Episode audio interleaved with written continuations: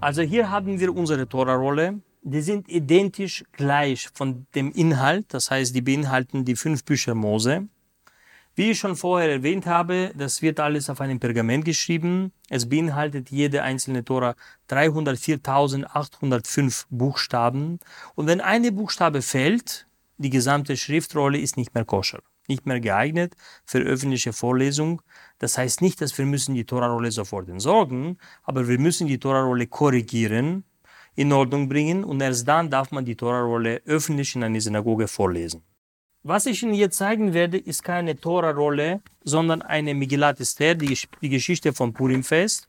Aber ich zeige Ihnen, weil das ebenfalls auf einem Pergament geschrieben ist und so ähnlich sieht es in eine Tora-Rolle. Buchstabe für Buchstabe von rechts nach links wird mit Vogelfeder geschrieben, alles Handarbeit. Und äh, die Aufforderungen an diesen Person, Sofer, Kalligraph, die wir stellen, sind sehr hoch. Das muss ein gläubiger Mensch sein, das muss ein Mensch sein, der seine Kunst auch kennt. Und deshalb, eine Tora-Rolle wird circa ein bis zwei Jahre lang geschrieben. Handarbeit. Von Buchstabe bis Buchstabe. Die Tora-Rolle wird auch sehr schön geschmückt mit Silber. Die Tora ist so besonders, deshalb wir wollen sie so schön verpacken, damit die Menschen, die Tora von ihnen noch nicht kennen, sagen können, wow, wenn das so schön verpackt ist und wenn das so schön von außen aussieht, es muss sich um was Wunderschönes handeln. Wir haben hier ein Yad, ein Zeigefinger, weil die Tora ist heilig, man darf sie umsonst einfach so mit Hand nicht berühren. Deshalb wir lesen die Tora mit diesem Zeigefinger sozusagen und jede Buchstabe wird somit berührt, aber nicht mit der Hand. Tora, das ist das Wichtigste, das ist die Seele jeder Synagoge. Natürlich, die Menschen sind das Wichtigste, aber die Tora ist von Gegenständen das Wichtigste, was man rund um die Synagoge trägt.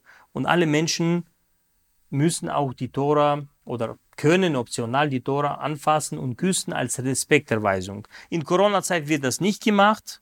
Wir sorgen auch und wir schauen auch auf die Hygiene.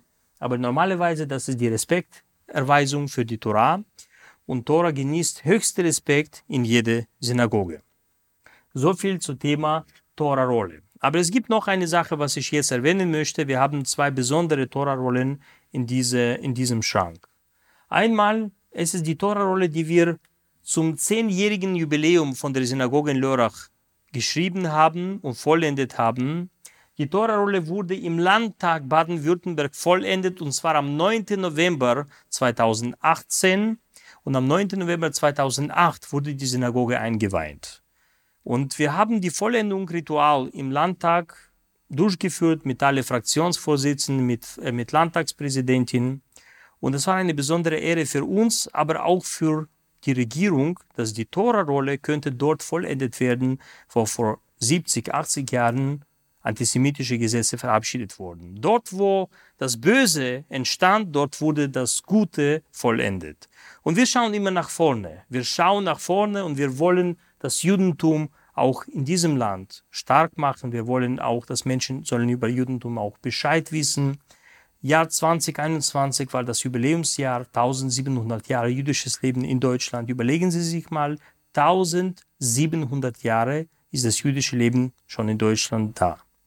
Und durch diesen Akt von Vollendung von Torah-Rolle, damals vor vier Jahren schon, dreieinhalb Jahren, haben wir auch einen Akzent gesetzt, dass dort, wo antijüdische, antisemitische Gesetze verabschiedet worden sind, in deutschen Parlamenten, dort wurde eine Tora-Rolle anlässlich zehn Jahre Synagogensjubiläum vollendet und eingeweiht, ein paar Tage später hier in Lörrach.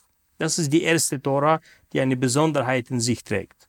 Die andere Tora, das ist die Tora, die hier steht, das ist eine historische Tora, die ist nicht mehr koscher, aber sie wird weiterhin hier behalten, weil die eine gewisse historische Brücke zur jüdischen Gemeinschaft vor dem Krieg darstellt.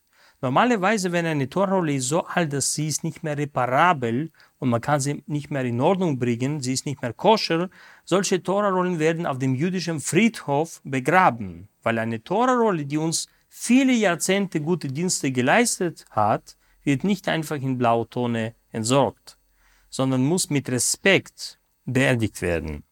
Aber dadurch, dass diese Tora-Rolle eine gewisse historische, geschichtliche Brücke darstellt, haben wir uns entschlossen, sie weiter hier in diesem Toraschrein zu behalten. Von daher, wie Sie sehen können, das ist Gegenwart, das ist die Vergangenheit. Und hier in dieser Synagoge machen wir die Zukunft, damit jüdisches Leben sich wieder wohlfühlen kann hier in Deutschland, damit wir auch das jüdische Leben bekannter machen können. Und ich hoffe auch sehr, dass mit Hilfe von Bibeltunes werden wir auch dieses Ziel gemeinsam erreichen. Vielen Dank.